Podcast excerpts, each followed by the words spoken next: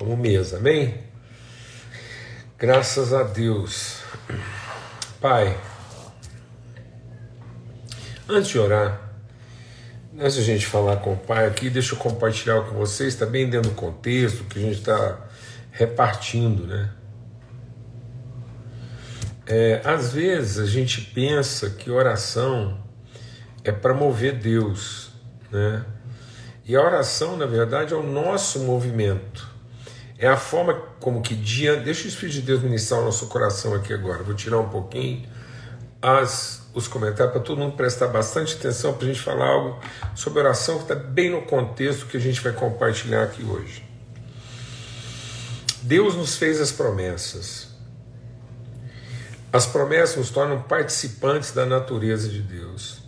Quando eu oro e declaro e pronuncio e manifesto a minha fé na fidelidade de Deus em favor das pessoas, eu estou sendo instrumento de entrega, de virtude em favor dessas pessoas. Então, por isso que Paulo diz: crie, por isso falei. Então, a nossa oração não é para liberar virtude de Deus em favor das pessoas. A oração é para que a gente libere as virtudes de Deus depositadas em nós em favor das pessoas. É o movimento de Deus através de nós. A nossa fé de que aquilo que foi depositado, a oração é para que eu deixe de me ocupar de mim mesmo e nesse momento da oração a gente possa se ocupar do outro e verbalizar as promessas de Deus em favor dessas pessoas. Porque a partir dessa palavra declarada, essa palavra pronunciada, entregue, manifesta em fé, que Deus tem agora a substância, a semente. A palavra não é a semente? Então, para que Deus opere a virtude, para que Deus possa gerar o fruto, manifestar a virtude, ele precisa da semente. Então, na oração, nós vamos declarar, nós vamos pronunciar nós vamos entregar, vamos colocar toda a nossa fé. Então, a oração não pode ser carregada, as pessoas confundem oração com petição. Então, nós temos que colocar nossas petições diante de Deus em oração, declarando, pronunciando, manifestando, entregando, é, é, dizendo, falando, proclamando aquilo que são as promessas de Deus com fé, entregando isso como virtude, para que o Espírito Santo tome dessa, dessa palavra pronunciada, dessa virtude comunicada, dessa fé exercida em favor do irmão, de maneira mútua, de modo que eu coloco a minha fé em favor do outro, então agora ele tem a substância para operar a virtude. Amém? Em nome de Cristo Jesus, Senhor. Então vamos lá. Pai, nós Louvamos o teu nome e bendizemos o teu nome pela tua fidelidade, porque o Senhor fez a promessa e o Senhor há de cumpri-la. A promessa da bênção, da virtude, do amor, do afeto. E nós agora entramos na tua presença para falar a tua fidelidade. A fidelidade do Senhor, a bondade do Senhor, o compromisso eterno do Senhor é sobre a vida do Felipe, do Guilherme, da Micaele, do João, da Vanessa, do Márcio. Pais são filhos, são irmãos, e nós estamos aqui colocando a nossa fé em favor dessas pessoas, nosso tempo, nossa convicção, a promessa do Senhor de que venha o seu reino, venha o teu reino sobre a vida desses amados, esses queridos que vivem em família, não são órfãos, são família do Senhor e nós nos colocamos como família para declarar nossa fé em favor do Márcio, do Theo, do Vitor, da Milena, do Alexandre, da Gislene, Senhor, da Andresa, da Jacira, em nome de Cristo Jesus, da pequena pérola, o Senhor, do Anilberto, da Paula, da Maria, da, da Isabel, Senhor, do Nelson, do Geraldo, em nome de Cristo Jesus, do Tiago, filho de Eunice, o Silvio, o André, Senhor, a Vera, em nome de Cristo Jesus, pelo sangue do Cordeiro, a virtude do Senhor é sobre cada um, a bênção do Senhor, a promessa do Senhor recai agora sobre cada um, e o Senhor opera, opera sobre cada um, Espírito Santo de Deus Ministra agora ao coração dessas pessoas a paz, a justiça, a alegria, a esperança. Sejam tocados agora pelo teu poder. O Enzo, Senhor. O João Vitor, o Alexandre, a Ruth, a Adelaide, pelo sangue do Cordeiro, o toque do Senhor, que cada um seja visitado agora, o Guilherme, Senhor, em nome de Cristo Jesus, o Senhor, pelo teu poder, a sua mãe, em angústia, todos esses irmãos, família querida, Senhor, pelo poder que há na comunhão dos santos, a virtude do Senhor manifesta através da nossa vida. Vento do Espírito de Deus sopra isso até cada uma dessas famílias, penetra essas casas e cai como óleo fresco na cabeça desses amados. A presença do Senhor seja sobre cada um, da Élvia, da Poliana, do coração do Marcelo, Pai, em nome de Cristo Jesus, o Senhor. Em nome de Cristo Jesus, o Senhor.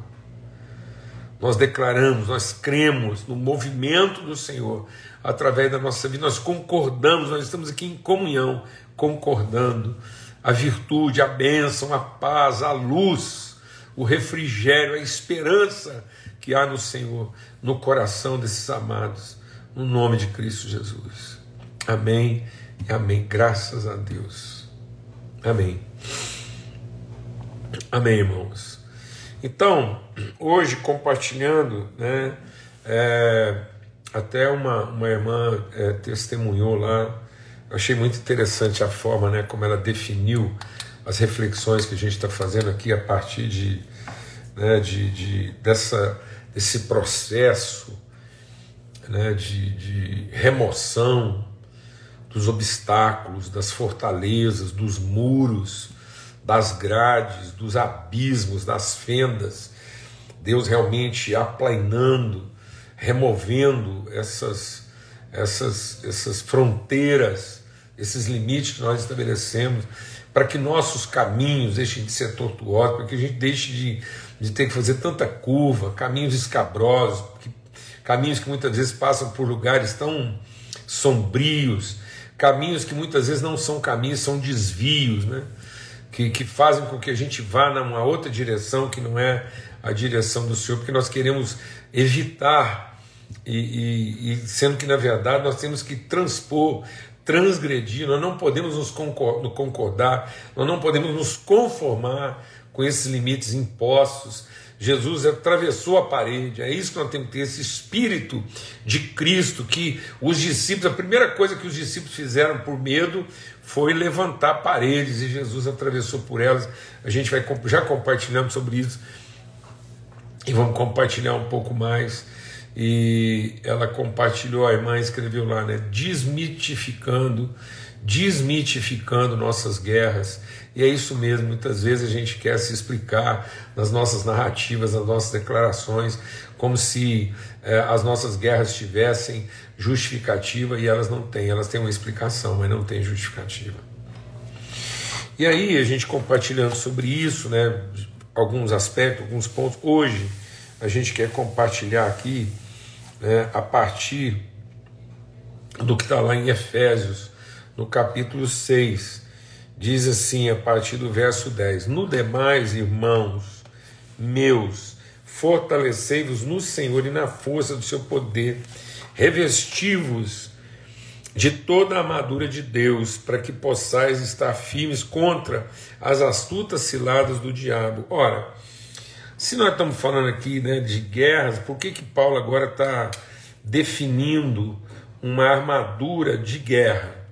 Então, é, é, então agora ele vai falar, né? É, qual é de fato a guerra? Uma vez que a gente está desmitificando a guerra, nossos conflitos, de onde vêm as guerras entre nós? Então estou falando das guerras entre nós, né?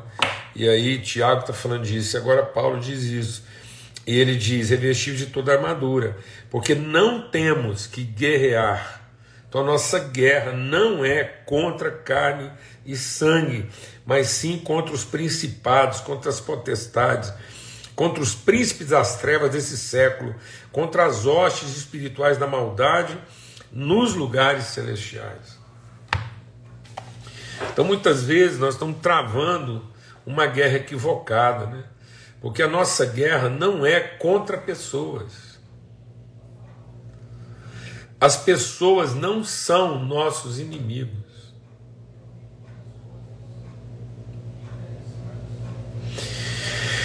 Aqueles que pelejam, as pessoas que pelejam contra nós, eles são é, escravos, são subservientes ou são coniventes com uma forma de pensamento. Então não é contra ele. Jesus não, Jesus não lutou contra pessoas. Jesus se submeteu a Deus para resistir a ideias, formas de pensamento. Então nós não temos que combater pessoas, nem combater suas doutrinas, não é combater suas práticas, mas nós temos que ter sensibilidade para discernir as formas de pensamento, as culturas que estão escravizando, de modo que essas pessoas ou são reféns, ou são escravas, ou são coniventes, né? ou, ou, ou são é, é, convenientes com certas formas de pensamento, contra principados, contra mentalidades dominadoras. Vamos ler um outro texto aqui que esclarece isso muito bem, que está lá em 2 Coríntios, no capítulo 10. E ele diz assim: ó. Além disso, eu, Paulo, vos rogo pela mansidão e benignidade de Cristo, eu que, na verdade, quando presente entre vós, sou humilde, mas ausente, ousado para convosco. Rogo-vos, pois, que quando estiver presente, não veja obrigado a usar com confiança da ousadia que espero ter com alguns que nos julgam como se andássemos segundo a carne. Porque andando na carne não guerreamos. Deixa o Espírito de Deus ministrar o nosso coração. Andando na carne, nós não guerreamos segundo a carne, porque as armas da nossa guerra, da nossa milícia, não são carnais, mas sim poderosas em Deus para destruir fortalezas. O que, que ele chama de fortaleza? O que, que Paulo chama da gente destruir esses muros, essas paredes, né? E, é, aterrar essas fendas? O que, que Paulo chama de aplainar esses montes, esses outeiros? O, o que, que ele chama de remover esses obstáculos? Essas fortalezas estão aonde? Estão na mente. Estão na mente. E ele diz destruir, o que, que ele chama disso? Destruir os sofismas. Então, o que é sofisma? Sofisma é toda forma de pensamento que tem aparência de verdade, mas que não conduz à verdade. E ele diz: aí é que está a nossa luta contra esses sofismas e toda altivez que se levanta contra o conhecimento de Deus, levando cativo todo entendimento à obediência de Cristo. Meu Deus do céu. A gente está travando uma luta de poder e não uma guerra de conhecimento. A gente está a gente está fazendo defesa, né, é, do poder e não empenho em favor do, do conhecimento. E aí a gente acaba é, lutando contra pessoas. Lá no Evangelho de João, no final do, do quando Jesus é preso, e ele tem que comparecer perante Pôncio Pilatos, ele diz uma coisa muito interessante. É, ele diz assim, ó, o Pôncio Pilatos quis dar uma de, né, de é, o Pôncio Pilatos diz assim, por acaso não tenho eu poder para te crucificar e para te soltar? E Jesus falou para ele assim, nenhum poder você teria contra mim se do alto isso não te fosse dado. Então, assim, amados, o que nós estamos querendo do alto? Poder ou conhecimento? Nós estamos querendo que as pessoas reconheçam o nosso poder e se sujeitem ao nosso poder. Ou nós estamos querendo que as pessoas conheçam a Deus através de nós. Jesus está dizendo para ele que se ele não quisesse ter sido crucificado, ele não iria, mas aí ele não estava cumprindo seu propósito. Então Jesus não é subserviente. Vamos deixar o Espírito de Deus ministrar o nosso coração. Jesus não é subserviente ao poder de Pôncio Pilatos. Jesus, em momento algum, pensou que o exercício do ministério dele dependia do governante.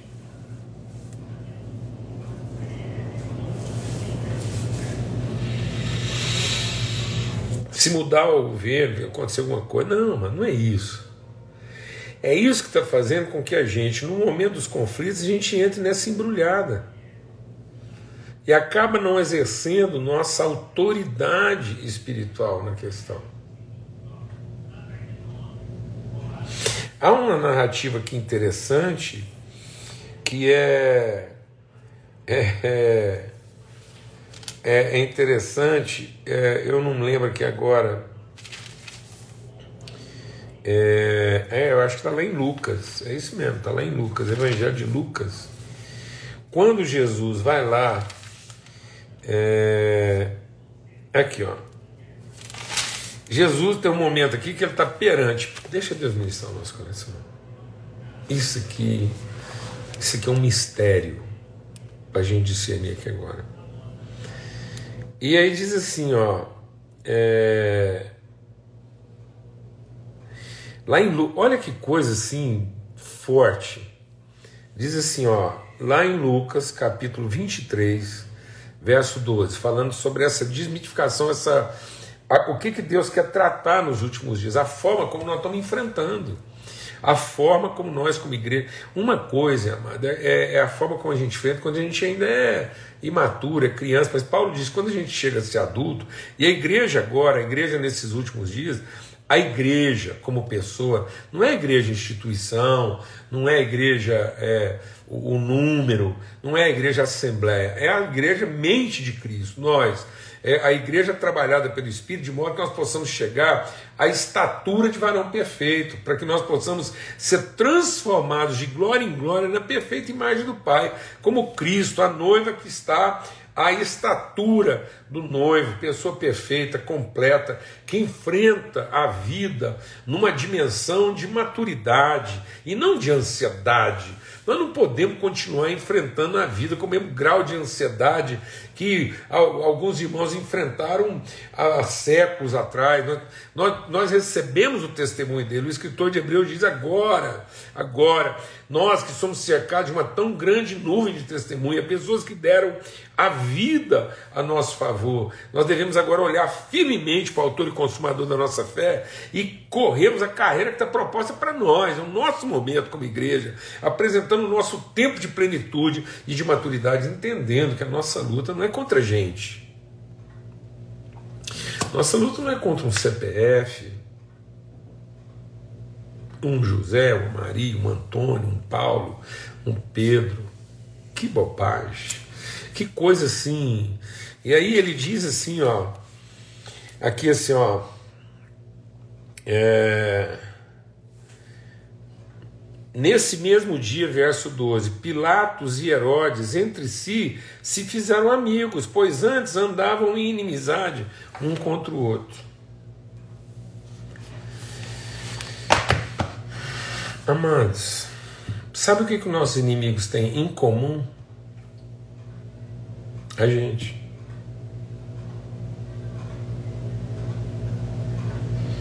Sabe o, sabe o que, que os inimigos desse mundo todos os inimigos desse mundo, as pessoas que são inimigas umas das outras nesse mundo. Sabe o que, que eles têm em comum? Eles são inimigos do reino. Então, quem deixa Deus iniciar o nosso coração? Quem vive um ambiente de inimizade, quem vive um espírito de amargura, de ressentimento, de inimizade, uma hora eles vão acabar se fazendo amigos, exatamente quando eles tiverem que enfrentar aquilo que Deus quer revelar através de nós. Então, o que que produziu o encontro e o acerto lá e uma agora uma nova uma nova relação?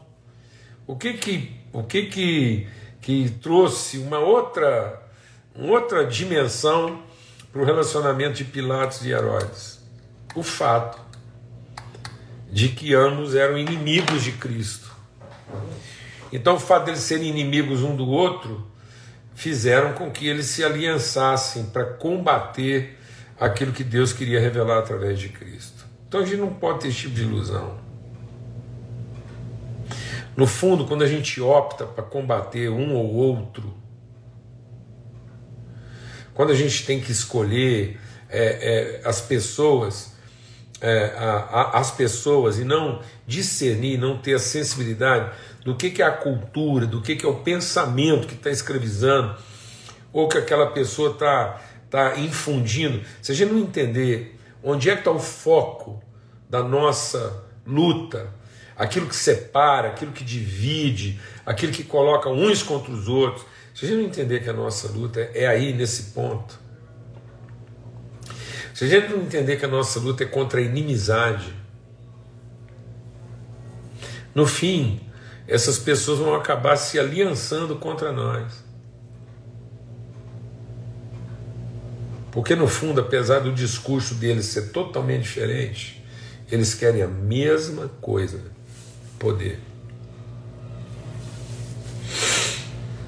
Poder.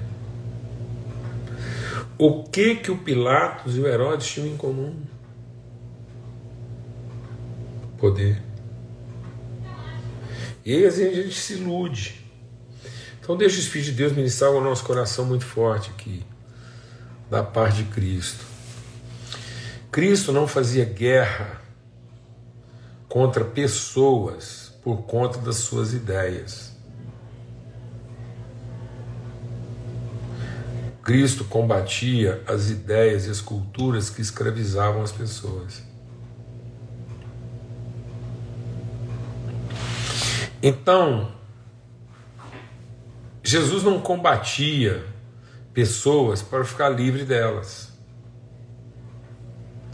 Jesus combatia as ideias para libertar as pessoas delas. E às vezes nós estamos combatendo pessoas achando que combatendo pessoas não vão ficar livres das ideias. Sendo que nós temos que combater as ideias para libertar as pessoas. As pessoas precisavam ter uma clareza maior de que a nossa luta não é contra elas. Nossa luta é a favor delas. Jesus não, não tinha nada contra Pilatos nem contra Herodes. Ele era contrário àquilo que escravizava tanto Herodes quanto Pilatos. E tudo que ele fez foi para dar a essas pessoas a oportunidade de se libertarem. E se não se libertaram, não foi porque Jesus não lutou em favor delas, é porque se rebelaram. Então a nossa guerra não é contra as pessoas por mais que eles se pareçam nossos inimigos por conta das suas ideias. Então, por mais que as pessoas pareçam inimigas nossas por conta das suas ideias, nós não lutamos contra elas. Nós lutamos contra esses principados, essas formas de pensamento em favor delas. Amém para que elas possam se arrepender, para que elas possam conhecer, para que elas mesmas sejam libertas dessas formas de pensamento que para elas fazem tanto sentido, mas que na verdade as escravizam. Glória a Deus, um forte abraço, fica na paz. Até amanhã, se Deus quiser, a gente vai continuar com essa reflexão e a gente conclui isso amanhã. Espero que vai dar tudo certo, a gente consiga se encontrar às 18 horas, tá bom? Um forte abraço.